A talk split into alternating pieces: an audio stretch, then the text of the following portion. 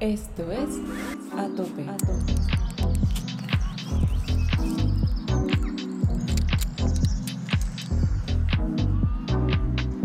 Si yo tuviera que describir mi forma de hacer montaña, digamos entre comillas, mi forma de hacer montaña, yo diría que es una forma de montañismo como buscando buscando satisfacer mi curiosidad sobre diferentes cosas. A veces la curiosidad sobre qué tan duro medio puedo escalar, o qué tan lejos puedo ir, o cuántas montañas, cuántas cumbres puedo escalar en el mismo día o en la misma semana, o qué tan alto puedo ir.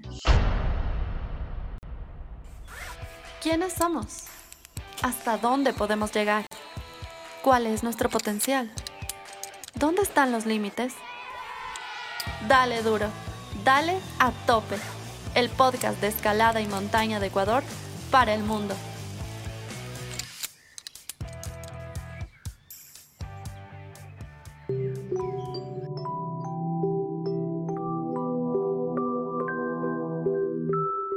Pues yo soy Esteban Mena, el topo, ecuatoriano de 32 años, eh, una persona que le encanta la montaña, trabajo como guía de montaña y, bueno, es lo que puedo decir de mí por ahora.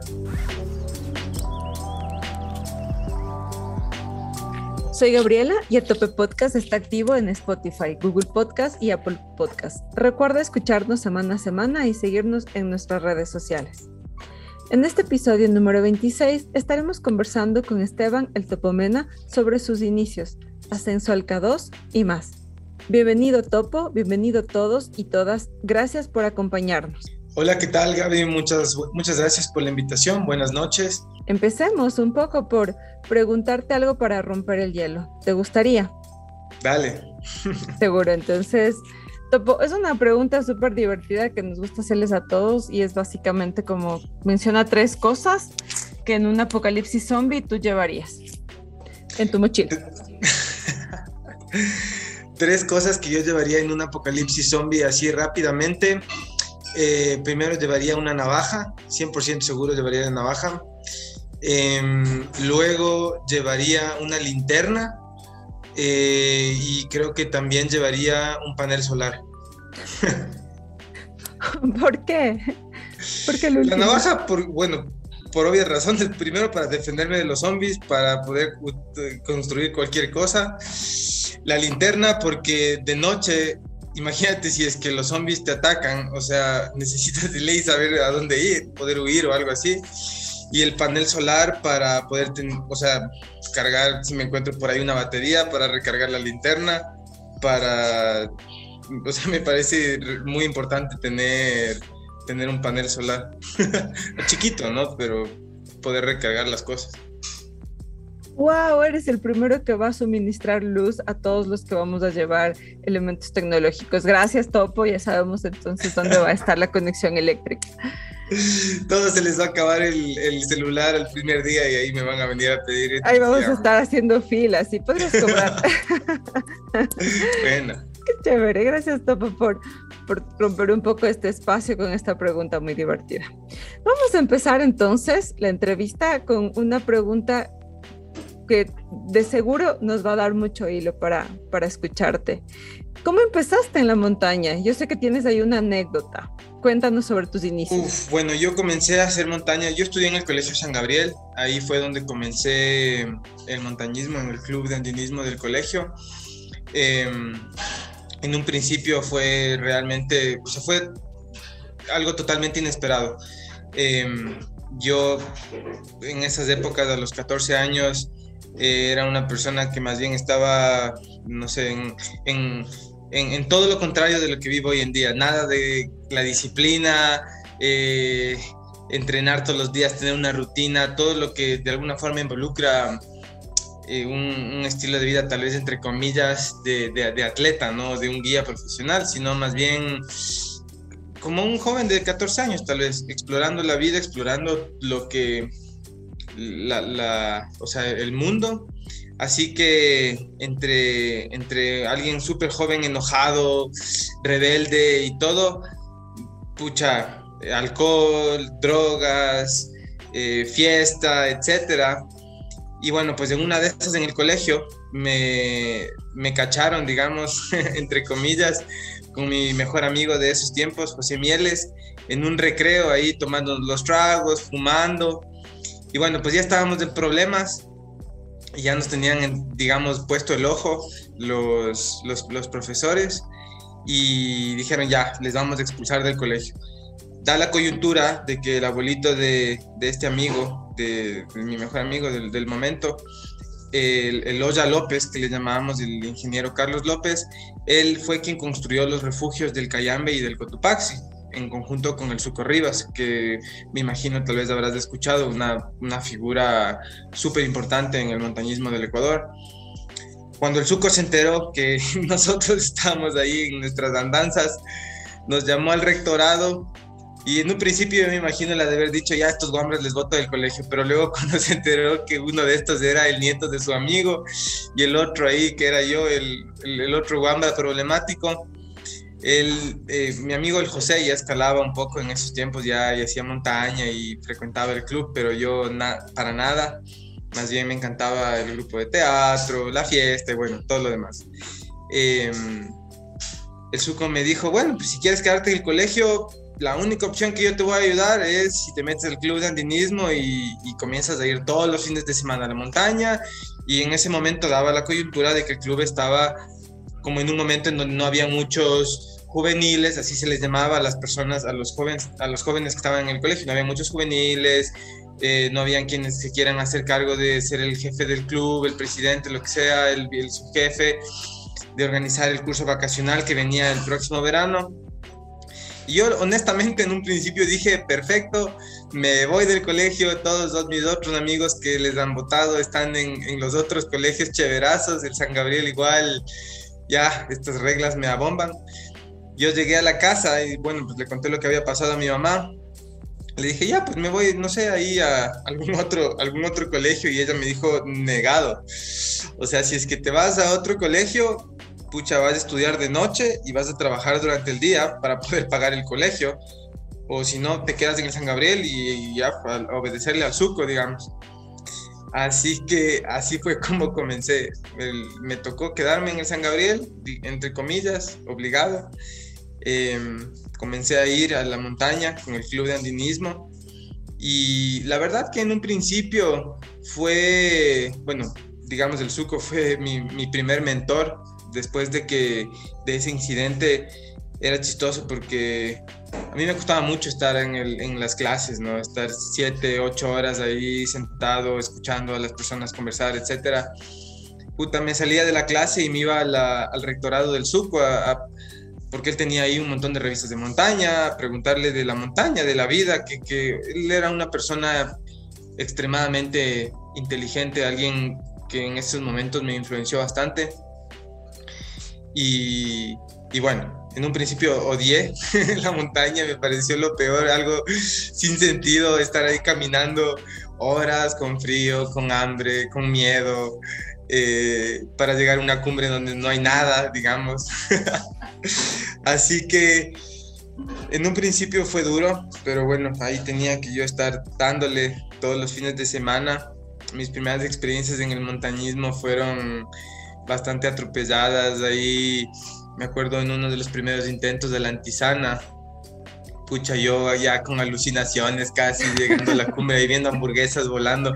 El montañero que me llevaba en esos tiempos, el Marco Serrano, era él siempre luego se burlaba de mí porque imagínate un guambra que no entrenas, no haces nada, de 15 años ahí a 5600 metros, sacado la madre. Claro, y encima más, pucha, que uno, bueno, yo al menos en esas épocas me encantaba, salía de la casa, prender un tabaco y caminando, ¿no? La rebeldía. Así que yo mismo hoy en día diría, digo, pucha, no sé con toda la evidencia científica cómo la gente sigue fumando, o sea, es algo de lo peor, ¿ya? Pero en esos tiempos es la rebeldía, no sé, la, la gana de ir contra el sistema en algo, ¿me entiendes? Y bueno. Tenías el control y el poder por ahí. poco a poco le fui cogiendo un poco más de tino, digamos, en este sentido, Marco Serrano, Fabián Almeida e Iván Rojas fueron como montañistas que eran Pablo Fernández, puta, alguien súper importante que me influenció bastante, gente que me enseñó y que de alguna forma comenzó a mostrarme eh, algo más allá de solo andar por horas cansado, sacado de la madre, sino esa mística de la montaña. Lo que conocer, por ejemplo, a Marco Suárez y, y esas, esas historias con Ramiro Navarrete de las escaladas, de los viajes a Perú. Uf, o sea, eso fue como algo que poco a poco comenzó a despertar una curiosidad en mí. Y en el año 2006 me fui por primera vez a Perú. Ahí, bueno, fuimos a hacerles el soporte a unos, a unos montañeros del, del San Gabriel algunos de ellos ahora colegas de, guías de montaña. Y bueno, en ese tiempo y fueron a intentar la pirámide de Garcilaso. No, no, no, no, me acuerdo ni siquiera muy bien qué tan alto llegaron en la ruta, no, no llegaron a la cumbre esa vez. Pero el estar en Perú, en Huaraz, y ver como otras montañas, como ver esas montañas, entre comillas, imposibles, que uno solo, porque de alguna forma le ves al Cotopaxi, es hermoso, ¿no? Pero sí te imagino, yo al menos sí me imaginaba bueno, pues te pones los crampones y caminas, ¿no? Pero ves algo como, no sé, la, pared oeste del, del, del chacrarrajo oeste y dices, wow, o sea, ¿cómo alguien se sube eso? Eso, eso, es, eso es imposible, ¿me entiendes? Y como esa, esa de alguna forma, eh, oportunidad de ver estas montañas que parecían salidas de, una historia de terror, digamos, y ver en, en, Perú a los montañistas, a la gente. En ese año Pavel Koschek había bajado de escalar a em, el Señor de las Torres, la ruta del Señor de las Torres, en justamente en el Chacra Oeste, en la pared norte del Chacra Oeste. Fuimos al Hotel Andino a ver su presentación. Y, o sea, eso fue abrir los ojos. Y luego encima más, unas par de horas después, ir al, al bar, al tambo y verle al mismo Pavel Koschek ahí con las cervezas y alguien feliz y disfrutando la vida y todo. Uf, creo que eso fue el clic en ese momento, en esa, en esa expedición tal vez. Y, y eso, así yo comencé a hacer montaña. Fascinante, Esteban. Sin duda, esa parte donde mencionas esta parte mística de la montaña, creo que nos aborda a todos de alguna manera o en un punto de, del estado en el que subes y nadie entiende por qué estás ahí con cansancio, con hambre, pensando en hamburguesas. Y, hay una frase bien bonita que en algún momento yo hablaba igual con, con, con, la gente ahí en la montaña, porque lo más chévere es escuchar todo lo que pasa por la vida de todos los que en ese momento están junto a ti. A veces ni siquiera están trascendental la cumbre o la cima, sino el camino, ¿no? Entonces, esta frase en la que detrás de una montaña o después de ser muchas horas en la montaña, un santo y un villano es esencialmente la misma persona. Es, es así, ¿no? Entonces, sí me parece súper místico todo este tema. Y, y, qué chévere saber que por ahí viene entonces tu motivación actual y hacia allá viene mi, mi segunda pregunta. Tú tienes una forma hoy de hacer montañismo y, quiero que me cuentes un poco y que le cuentes a la audiencia cómo es esta nueva forma de hacer eh, montaña, porque te quedaste en las alturas y por una pasión que se convirtió tu vida ahora. Sí, bueno, la verdad es que no, yo más bien soy una persona en ese sentido, o sea, me, me soy alguien entre comillas, que me gusta mucho las innovaciones, me encanta las últimas tecnologías, me encanta las últimas novedades en, todo, en la guianza, en el montañismo, en las técnicas, en los materiales, en, en, la, en, la, última app que salió sobre los mapas, etc. Pero yo diría tal vez que en, esa, en ese sentido un poco más filosófico, eh, profundo de montañismo, más bien yo me siento alguien bien identificado con la gente un poco antigua.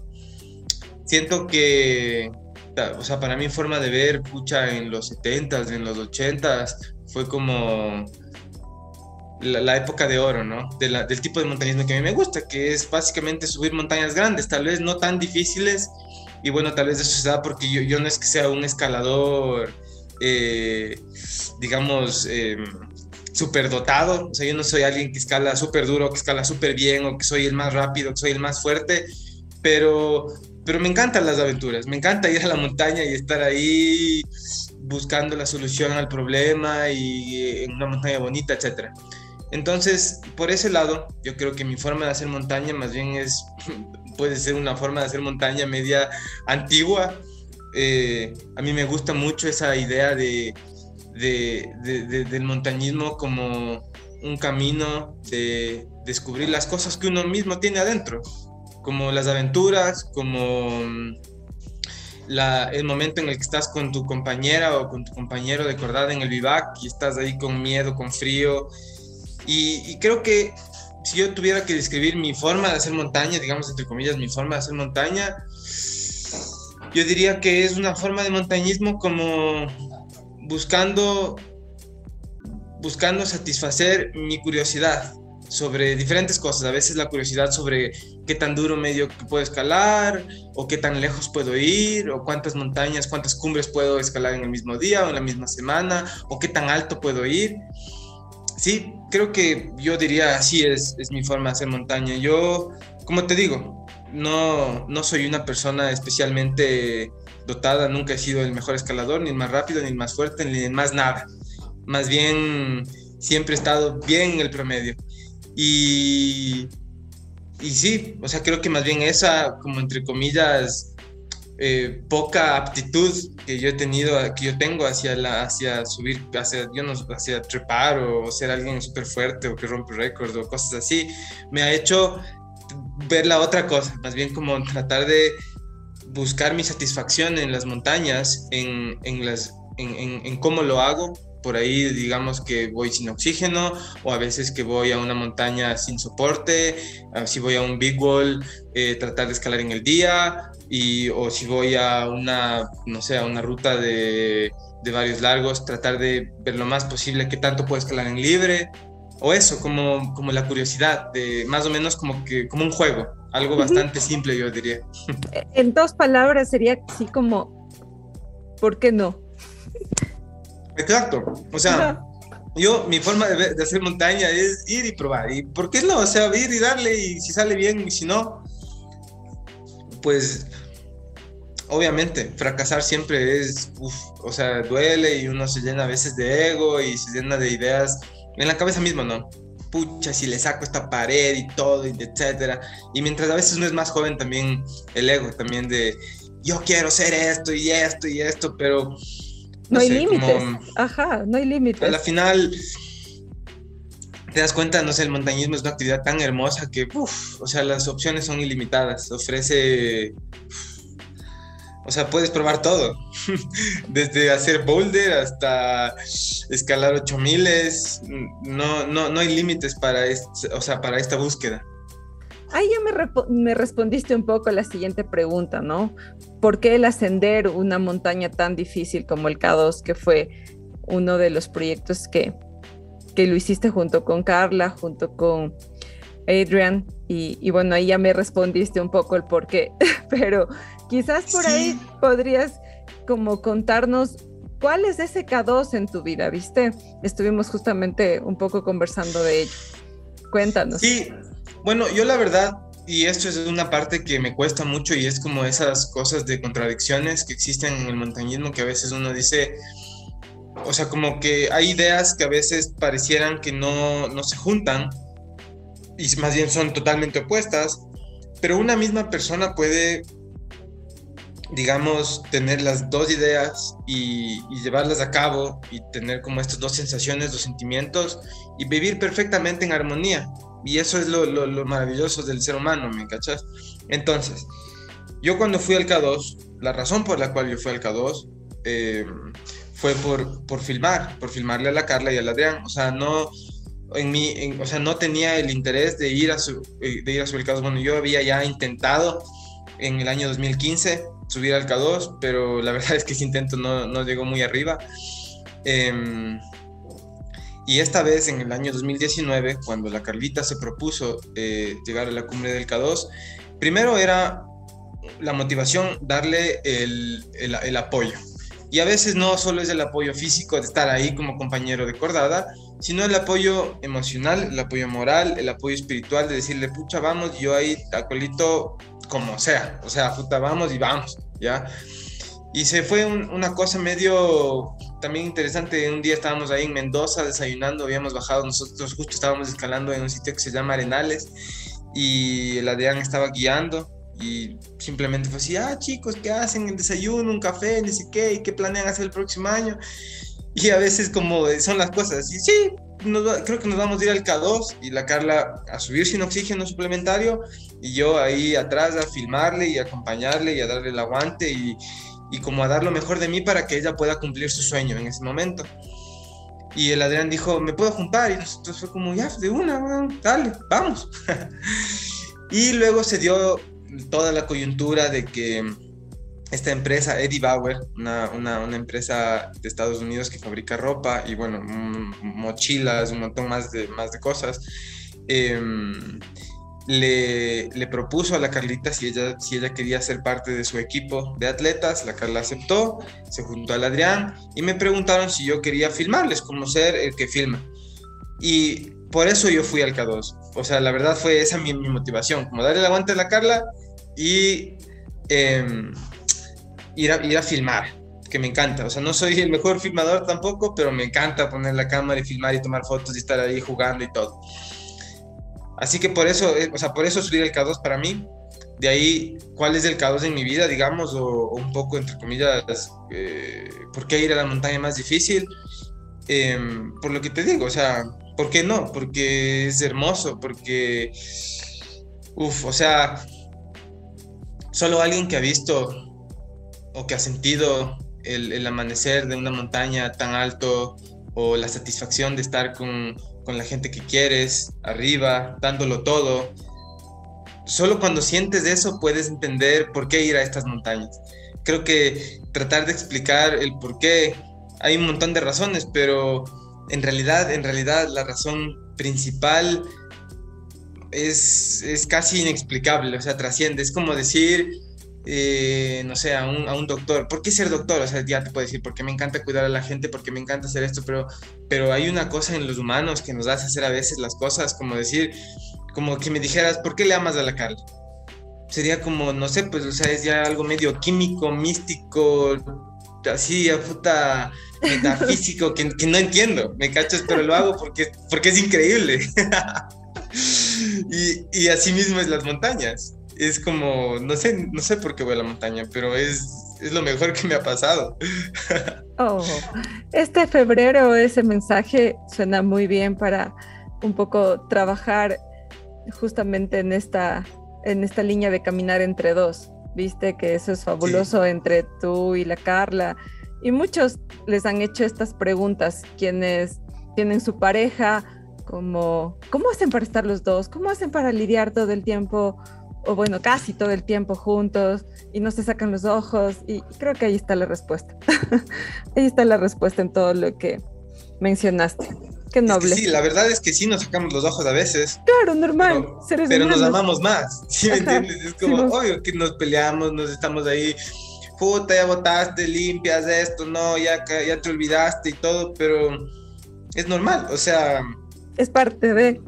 Claro, no sé con qué, o sea, con qué ser vivo, hasta con un perrito a veces uno se enoja y dice, puta, ya se no, ¿me entiendes? Peor con un humano que tiene independencia, que tiene ideas propias, que tiene puta, formas de hacer las cosas. Obvio que te enojas y te da ira de todo, pero, pero esas son las relaciones humanas. Y, y pensando en esta línea, ¿cuál sería como un, viste, como un tip o un consejo de cuando vas con tu pareja? ¿Qué pasa cuando tienen que tomar una decisión difícil? Por A o B motivo. ¿Tú dices una decisión difícil de técnica de montaña o una decisión difícil emocional? Emocional. Y sí, técnica de montaña va a depender mucho de la situación, pero emocional, si te tienes que regresar, si tienes que, uh, que dejarla mm. solo, dejarle solo, ¿cómo lo, lo, afrontan? O sea, yo creo que primero uno tiene que escuchar a su, a su intuición, y luego siempre hay, o sea, cada persona cumple un rol diferente en las, en las relaciones. O sea, yo veo que en mi relación con la Carla, o sea, ella es una persona extremadamente inteligente. O sea, es, es abrumador para mí lo inteligente que es la Carla, ¿me cachas? Entonces, como a veces en las decisiones difíciles, cuando ella tiene una opinión muy fuerte sobre algo, yo digo, sí, o sea, le hago caso porque, o sea, es, es, lo que es, ¿me entiendes? O cuando son cosas a veces un poco más, no sé, eh, pasionales o con las emociones, ahí sí tal vez hay ese espacio de decir, a ver, tú cómo te sientes, el otro cómo se siente, etcétera, etcétera. Pero, no sé, como conversando es una. Otra es anticipándose un poco. Yo creo que es importante como antes de ir a la montaña y, tratar de anticiparse y decir, a ver, verás, si mañana pasa esto, si mañana pasa esto, si mañana pasa esto, y, y uno así pasa ahí en las expediciones, como hay mucho tiempo, pasas conversando un montón de, bueno, y si, y si el uno se baja, si el otro se baja, ¿qué haces? Y etcétera, etcétera, etcétera. Y como te digo, al final del día igual puede que discutas un montón, pero siempre hay alguien iluminado que en este caso generalmente es la Carlita, que sale con las buenas ideas y uno dice, sí, tiene razón, o sea, puta, irrefutable. Me uno. Sí, o sea, ya, ¿dónde firmo casi? Qué divertido. Qué bueno, qué bueno conocerles en esa parte más personal. Qué chévere, Topo. Y, bueno, me decías que, que, te gustaría también un poco abordar esta parte de, de las lesiones en, en, en, estos deportes me dijiste que habías pasado por algunas y ahí podría ser un punto de recomendación para llevarla quizás dentro de lo físico y emocional y sobrellevar ello. Sí, bueno, es interesante como te decía, pucha, yo no soy alguien así que naturalmente se me va eh, así el, escalar o, o, correr, etcétera. Entonces, para poder hacer cosas fuertes, me toca entrenar un montón y estar ahí dándole y dándole y dándole y entrenando y obviamente eventualmente eso conlleva, conlleva lesiones porque el cuerpo, el cuerpo se desgasta y bueno, mi vida de guía de montaña también me, me obliga a veces a dejar la escalada o a dejar las cosas más técnicas, digamos, por muchos meses y luego regresas y dices, no, tengo que entrenar, solo me quedan dos semanas y ya tengo que ponerme a punto para el siguiente proyecto, objetivo, lo que sea, y ¡puaj! Eh, te duele la rodilla o la cadera o el hombro, etcétera. Y son momentos muy duros en los que uno llega muy bajo en, en, en, en las emociones, en las sensaciones, en, todo, como que topas fondo, digamos. Pero creo que primero, una de las, de las partes importantes para mí es, o ha sido, y es algo que me ha costado un montón, aprender a tener paciencia y darle a mi propio cuerpo el espacio para decirme lo que me quiere decir. Porque si se me daña el hombro, es porque, pucha, le estado dando, le estado dando muy duro, ¿me entiendes? O sea, no le escuché cuando me dijo en el primer momento me duele, oye, ya estoy ahí medio raro, no sé, y le seguí, le seguí yo ahí, y sobre todo yo que soy una persona más terca, pero que una cabra ya, y le seguí, le seguí, le seguí, le seguí, ¡ah! se lesionó el tendón. Y hay que darle el espacio al cuerpo, y a veces cuando duele, cuando comienza a a, lastimarse, hay que tener paciencia, hay que dejarle que, que, que, te, que, te, diga lo que te tiene que decir el cuerpo, hay que ser muy grato, hay que agradecer un montón, porque pucha, el poder, el poder utilizar nuestro cuerpo para subir montañas es una bendición muy grande, así que para mí ha sido esa como, a ver, ya, voy a darle paciencia, voy a parar un mes, voy a parar, pucha, dos meses, el tiempo que sea necesario, y voy a enfocarme más bien en otra cosa, en otra debilidad, porque como seres humanos, o sea, todos tenemos si haces una lista de fortalezas, sale así de este tamaño. Si haces lista de debilidades, ¡puf! 10 páginas. Entonces, muchas veces las debilidades que uno puede aprovechar para, eh, de alguna forma, poner atención, son las oportunidades perfectas en el momento que estás lesionado. Es como me pasó el año anterior, que pucha, pasé, me estaba lesionado los tobillos, la rodilla, el hombro em, y, el hombro, sí, y la cadera. Y fue como, paré casi un mes, un mes y puta, un mes y medio y me dediqué full a respirar así como solo así, bueno, voy a enfocarme en mi respiración y aprender a respirar súper profundo y a controlar la respiración y a meditar. Y fue chistoso porque luego volví de esta lesión que pasé como un mes y medio sin hacer nada y me sentía pero tan fuerte, o sea, con esa conexión un poco medio mística del cuerpo, no sé. Nos fuimos con la Carla a Puchalcayambe, a la Santa Bárbara. O sea, yo había pasado, porque mi mente era como, pucha, tengo que estar entrenando, tengo que ni siquiera estar súper fuerte. Y ese fue el año, por ejemplo, de mi última lesión así brutal, que pasé, como te digo, un mes y medio que no podía hacer nada salí de la lesión que ya el doctor me dijo, bueno, y ahora sí, puta, anda a probar algo. Y el siguiente fin de semana me fui al Chimborazo a dar la integral y encima más por la vista del sol. Y le pude hacer súper rápido y todo así como que yo mismo decía, wow, o sea, puta madre, solo respirando así. Entonces, no sé, como tener paciencia y, a veces uno se enoja y dice, pucha madre, me duele, ni siquiera... Y hay que entender que eso le hace peor al cuerpo a veces y escuchar y buscar otras soluciones, no sé. Yo, esa es la recomendación. Es difícil. Yo, creo que las lesiones y cómo lidiar con las lesiones es algo que cada uno tiene que de alguna forma también aprender en el camino, porque yo te puedo decir mil veces todo esto que a mí me ha pasado y yo he experimentado, pero cuando uno está lesionado, sientes que nadie te entiende, que el mundo, o sea, que todo es una basura, odio todo y es terrible, ¿no es cierto? Porque puta, no puedes hacer lo que más amas, a veces no puedes ni coger la cuchara, pero, mm, pero sí, como tener ese, esa como mente positiva, tratar de mantener un poco ahí la... la como lo que dices, ¿no? Verlo como una oportunidad. Muchos de los, de los entrevistados coinciden mucho en lo que tú dices, ¿no? A la larga, eh, enfocarse en las debilidades. Nos pasó con la Damaris, que después de lesionarse el hombro aprendió a perfeccionarse en el slackline y ahora en el highline. Entonces, viste, eh, eh, nos pasó también con, con otros entrevistados que nos mencionaban sobre este poder que la mente tiene cuando estás en teoría no entrenando en lo físico, pero en la mente estás poniéndote súper duro, lo que te pasó a ti en, en, este mes de, de, meditación y de respiración. Entonces, en tu mente estabas diciéndole a tu cuerpo cómo seguir manteniéndote duro, ¿no? Qué chévere. Es que eso es algo que no vives hasta que no te pase, como tú dices. Exacto. Y la única forma es darle y, pensar. Y bueno, o sea, no hay, no hay, no hay, no hay respuesta correcta. Ese es lo, eso es lo chévere que no hay respuesta correcta, no hay, no hay receta para nada. Entonces, como, sí, a unos les funciona, a otros no. Hay que, cada uno tiene que probar. Y entre lo que cada uno tiene que probar, y viste que yo me quedaría encantada conversando contigo porque me parece tan, no sé, es como que cada, cada pregunta me lleva a otra duda y a otra, y a otra cosa, pero sé que tenemos que darle un, un, fin por lo menos en este episodio. Em, viste que había una pregunta que nos gustó mucho cuando estuvimos estructurando esta entrevista y era un poco de hacia dónde llevarías em, tu vida si es que la montaña tuviese que quedarse ahí. ¿Hacia dónde te irías? ¿A qué otro deporte? Quizás otro oficio, otra profesión, no sé, ¿qué harías?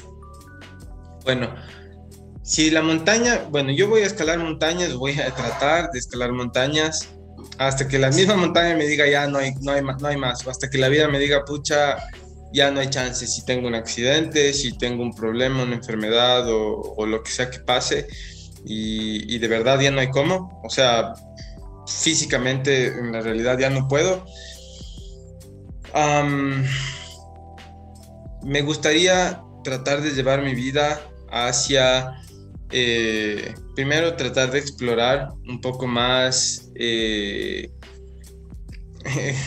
la realidad, digamos, o sea, tratar de, meditar, tratar de, de, sentir como esta realidad que nosotros vivimos, cómo, hasta qué punto yo puedo llegar a alterar, digamos, mi conciencia, mi mi, mi, mi, control sobre, sobre esto que estoy viendo aquí, o sea, la pantalla de esto, ¿ya? Es algo, es, es algo que me apasiona un montón. O sea, ahora me, me, parece increíble los monjes a veces cuando pasan puta, años meditando y llegan a, a estados de la conciencia súper alterados que pueden ver realmente más allá de lo evidente. Esa sería una. Me encantaría tratar de enseñar las cosas que yo he logrado aprender yo a veces digo medio de chiste, medio y es bien de verdad, o sea, si dejo de hacer montaña algún día, me iría a vivir en la playa y a enseñar inglés y, a surfear o a hacer kitesurf o algo. Porque, o, estar, o a construir un bote o no sé, como a, hacer algo, tratar de enseñar esto, o sea, lo que a mí me ha dado la montaña. Pienso que yo digo mucho que no, a mí no me interesa trascender y puta, yo soy alguien que solo escalo por escalar y etcétera, pero con los años te vas dando cuenta de que, de que sí es chévere compartir las cosas y por eso mismo estoy aquí, porque, porque me, me gusta también compartir algo de lo que me ha dado la montaña con la gente, ¿ya? Si no, dijera como, bueno, pues Gaby, no, no, hay motivo para, hacer, para compartir, hablar en un podcast, si no es para para dar una idea a alguien más, algo que uno piensa que es productivo, que me ha servido, que está bueno y, ojalá alguien le sirva, con todo el cariño, digamos, ¿no? Entonces eso podría ser una, tratar de enseñar cosas a alguien. y no sé, me pondría a estudiar, me, pucha, hay un montón de cosas que me encantan, como, no sé, por ejemplo, la tecnología, me parece brutal, me pondría a intentar aprender a, escribir código, me parece brutal, para, me apasiona la realidad virtual, por ejemplo. Escucha, yo creo que es, o sea, esa parte del futuro de la humanidad me parece fascinante. Em, las opciones de, de, cómo podemos vivir en otras realidades, estando en esta misma realidad a través de unos, un, visor eh, que, que, que, te, muestra imágenes y las sensaciones son brutales. No sé si alguna vez has tenido el chance de, tener una experiencia en realidad virtual, pero es increíble. Entonces eso, o sea, creo que, no sé, como así como la montaña. Eres, un, hombre, eres un hombre de los tres tiempos, del pasado cuando me hablabas que escalabas justo como en la época de los 80, del futuro cuando te conectas con todas estas líneas tecnológicas y del presente, no sé, cuando estás en la respiración y en el, y en el aquí y en el ahora. ¿Qué más?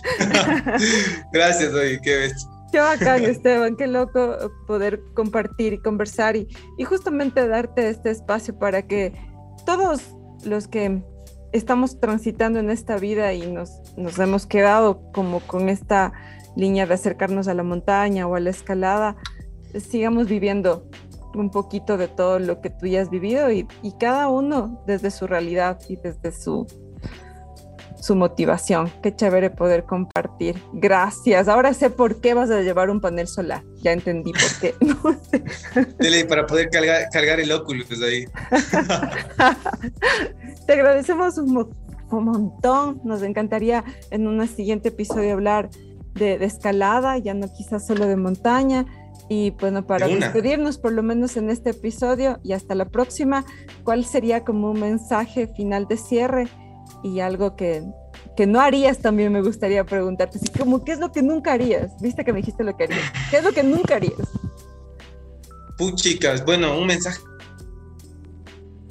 de cierre. Primero, mm, algo que se ha dado mucho, muy pocas veces la oportunidad y justamente porque entre escalar, guiar, etcétera, uh, creo que muy pocas veces he tenido chance de agradecer justamente a las personas hablando de mi vida, de, crecer, gente como las personas que te comentaba, como el Suco, que ha sido un gran mentor, eh, el Iván, Iván Vallejo, que para mí es, o sea, él, él, es quien me ha enseñado todo, digamos, o sea, si no fuera por él, pucha, ahorita no sé dónde, en qué punto de la vida estaría, la Carlita, amigos como Jaime Ávila, que tal vez fue la primera persona que confió en mí para poder llevar a clientes a la cumbre de algo.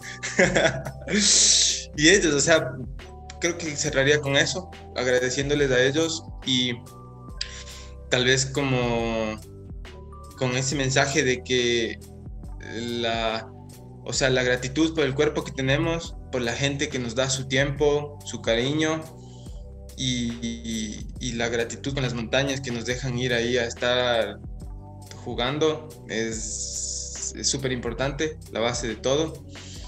Y la otra, algo que no haría, mm, no sé algo que no haría, o sea, tendrías que decirme, ¿harías esto? Y yo diría, no, no haría. para pensar algo que no haría, o sea, no sé, algo como, o sea, obviamente las cosas terribles, como decir, puta, matarías a alguien, no, pues, cagándole mataría a nadie, pero ya, pues, o sea, eso es como medio normal. De ahí algo que no haría, no sé. Te voy a dejar de tarea para la próxima episodio que me digas. Nada, nada tan fatalista, ¿no? Por favor. Claro, o sea, no sé qué no haría, pucha, ya, ya le voy a pensar algo que no haría. Claro, algo que te disgusta, cacha, así como algo que te, bueno, es que viste que empezaste diciendo que esto no te gustaba y ahora mira, mírate. Es que claro, o sea, sí, las montañas me parecen lo peor y, o sea, cachas ahora quién soy, un man que pasa todos los días pensando, pucha, ¿cuál es la siguiente montaña? ¿Cómo voy a entrenar? ¿Cómo me pongo más fuerte? Y ahora la montaña escribiendo, diciendo, o sea, put, no, nunca hay que escupir al cielo. Buen consejo, buen cierre. Y con ello te agradezco con mucho. Les agradezco a todos los escuchapots que este episodio nos acompañaron. Chao, muchas gracias y suerte a todos y denle siempre ahí con todos. A tope.